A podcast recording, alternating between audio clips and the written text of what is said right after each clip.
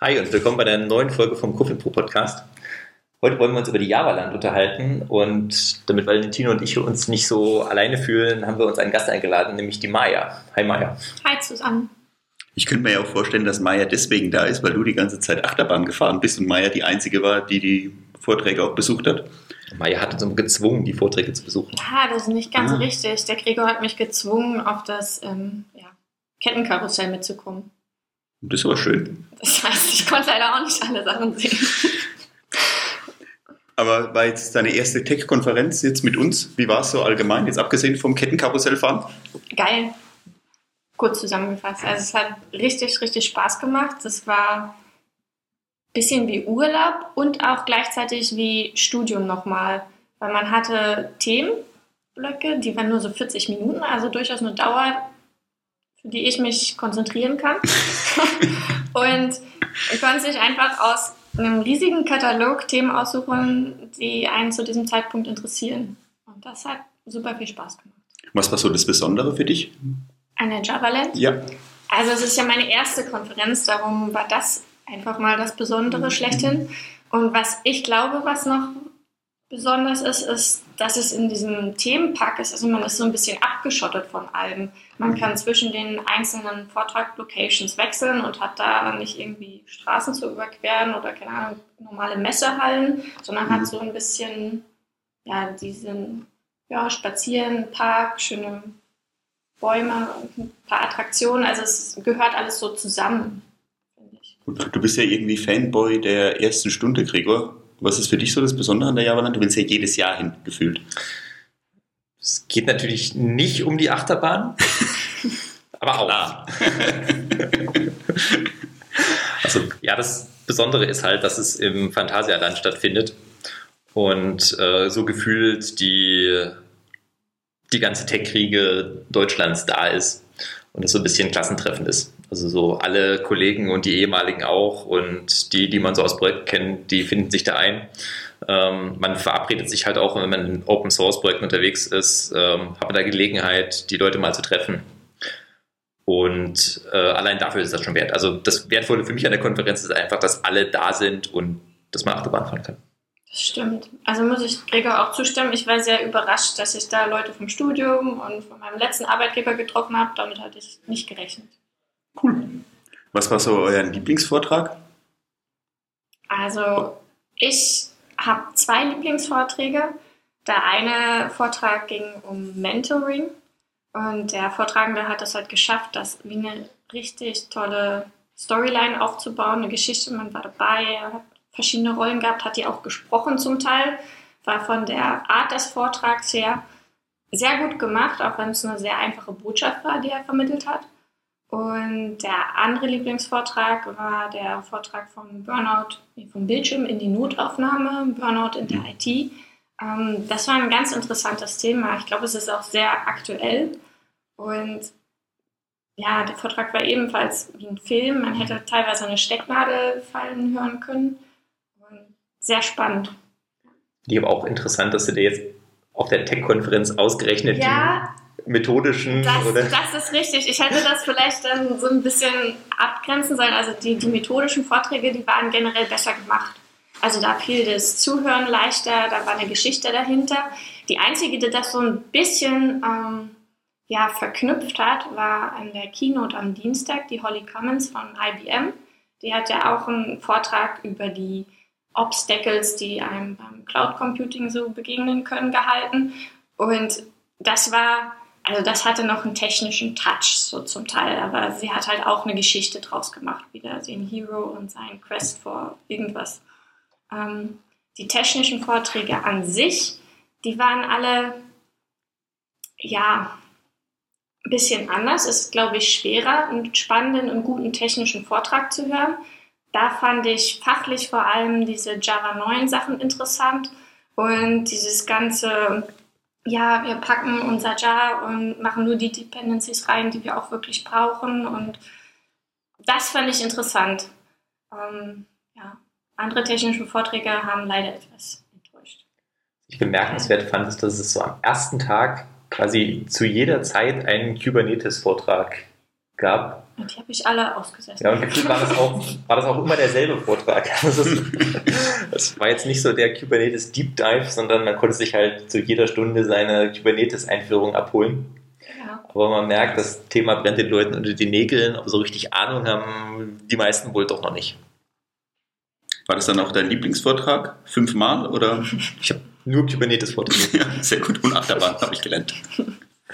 Und äh, ähm, das ist so ein Steckenpferd von mir. Ich habe halt den aktuellen Stand von äh, Java MVC mir abholen können, live. Da gab es halt auch einen Vortrag. Du warst, du wolltest nur dabei sein, weil du in Folien erwähnt wurdest. Genau, jetzt äh, für, für meinen Ego-Trip, um mich dann loben zu lassen für die Wildfly Swarm Fraction, die ich beigetragen habe. My Five Minutes of Fame.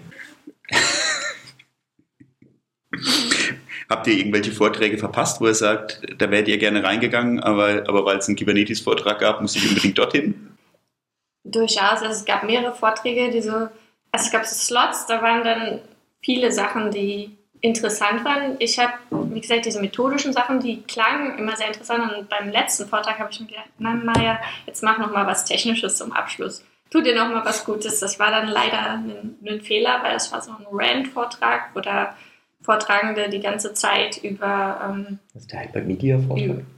ja, genau, über Hypermedia abgelästert hat. Und also war halt offen für Diskussionen, aber hat mich technisch jetzt nicht so viel weitergebracht. Da wäre vielleicht so ein Vortrag, wie geht Pair Programming wirklich gut, wie kann man das effektiv anwenden, interessanter gewesen. Hm. Ähm, Das ist, ja. das ist allgemein das Gemeine, wenn man mit vielen Kollegen auf solche Konferenzen geht. Man sitzt halt in Vorträgen, oft muss man sich entscheiden, da laufen dann zwei, manchmal sogar drei, die man wirklich gut findet. Man geht dann in den interessantesten. Und hin und wieder passiert es dann doch, dass was anderes besprochen wird, als man sich denn nur vorgestellt hat. Und man kommt so ein bisschen gekniffen raus und die Kollegen erzählen einem, wie toll jetzt der war, in dem sie waren, dass es der Beste überhaupt war und man nicht auf der Java-Land war, wenn man diesen Konferenzvortrag nicht gesehen hat. Ja, dumm gelaufen für euch. Ja, dann gehe ich halt nächstes Jahr wieder hin. Ah. Ähm, habt ihr euch mal mit den Kollegen ausgetauscht? Was war von denen so die, die Highlights von der Java-Land?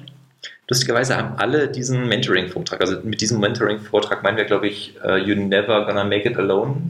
ja, Ähm, The Forgotten Art of Mentoring. ja, Gerade nochmal geschmult, wer heißt. äh, den fanden lustigerweise alle gut.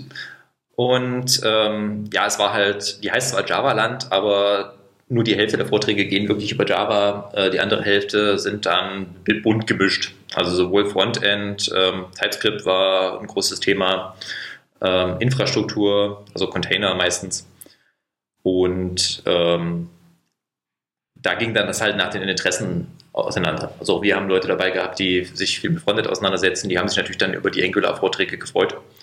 Ähm, für mich war so schon das Highlight auch, dass man sich mal den aktuellen Stand zu Java 9 bzw. jetzt Java 10 abholen konnte, Mhm. wo sich ja doch nochmal einiges getan hat. Das war auch so ein bisschen das, was ich mitgenommen habe. Also bei uns steht ja auch demnächst viele Java 9 und 10 Migrationen an. Das war halt so ein bisschen der Vorteil, dass man jetzt schon mal was gesehen hat, man weiß, wo die Obstacles sind und muss nicht alle Fehler selber machen, sondern kann die sich live von den, ähm, aus den, aus den Konferenzen direkt mitnehmen und hat halt ein paar gute Tipps bekommen. Das war jetzt auch so eines meiner, ähm, meiner Highlights ein bisschen, dass ich jetzt wirklich aufgeschlauter rangehe und äh, zuversichtlich in diese Migration reingehen kann, eben weil es schon andere gemacht haben und ich mich mit denen austauschen konnte. Ja, und du weißt jetzt, du hast einen Fehler gemacht, wenn du das Java Desktop Modul eingebunden hast. Ja, Definitiv das. Das Problem ist, das bindest du immer ein. Das, war ein bisschen der Insider ähm, bei der Java-Modularisierung. Man hat verloren, wenn ein Java Desktop mit drin landet. Gut, wie sieht's, äh, wie, wie war das Rahmenprogramm außenrum? Meine, Javaland, äh, du hast ja vorhin gesagt gehabt, Maya, es lebt ja auch so ein bisschen davon, dass man eben in so einem Vergnügungspark ist. Ähm, was habt ihr so alles gemacht, als die Vorträge dann vorbei waren? Ja, Achterbahn fahren und Wasserrutsche. Äh, nee, Wasserbahn ist das, ne? Wasserrutsche. es ist, wurde eher zur Wasserrutsche, da das Wasser leider auch von oben kam. Also einige Kollegen, ich möchte keine Namen nennen, waren komplett nass. Ein bisschen traurig aus. Ähm, ansonsten hatten wir noch ein cooles Erlebnis. Wir haben so einen Escape-Bus gemacht, also ein Escape-Event Oh, gemacht cool.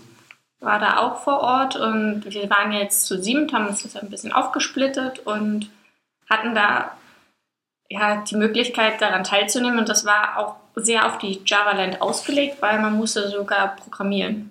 Also ich hatte Glück, ich musste es nicht, hatte Gregor im Team. Das größte Handicap Aber- war Eclipse in dem Wir hätten es fast nicht geschafft mit Eclipse. Ja, das war hart. Ja, und äh, das generelle Programm ist schon daraus ausgelegt, dass wenn man am ersten Tag kommt, dann ab 18 Uhr die Fahrgeschäfte aufhaben bis um 10. Und man kann dann auch die Community-Events machen und das tun auch relativ viele. Also es gibt da wohl auch genug Leute, die meinen, das ist gar nichts für sie. Die, das Quantum da, wo die ganzen Events und Aussteller waren, war auch voll. Aber wir haben alle Kollegen gezwungen, Achterbahn zu fahren. Ist doch auch was Schönes. Abschließend jetzt für euch äh, nächstes Jahr nochmal eine Reise wert. Ja, auf jeden Fall. Ich denke auch. Gab es nichts zu meckern. Und Wobei ich auch jetzt von der OOP interessante Sachen gehört habe. Das sind nur Gerüchte. Das sind nur Gerüchte. Okay. Gut, ich gehe davon aus, die Folien und äh, zu den interessanten Vorträgen von uns, falls wir die veröffentlichen können, werden wir in, den, äh, in die Linksammlung mit reinpacken. Und von daher machen wir mal relativ zügig Schluss. Ne? Wir wollten ja irgendwie 15 Minuten schaffen, wir sind jetzt bei knapp 12. Brauchen Sie ja nicht unnötig in die Länge zu ziehen. Alles gut. Dann sagen wir Tschüss und bis zum nächsten Mal. Macht's gut, ciao. Ciao.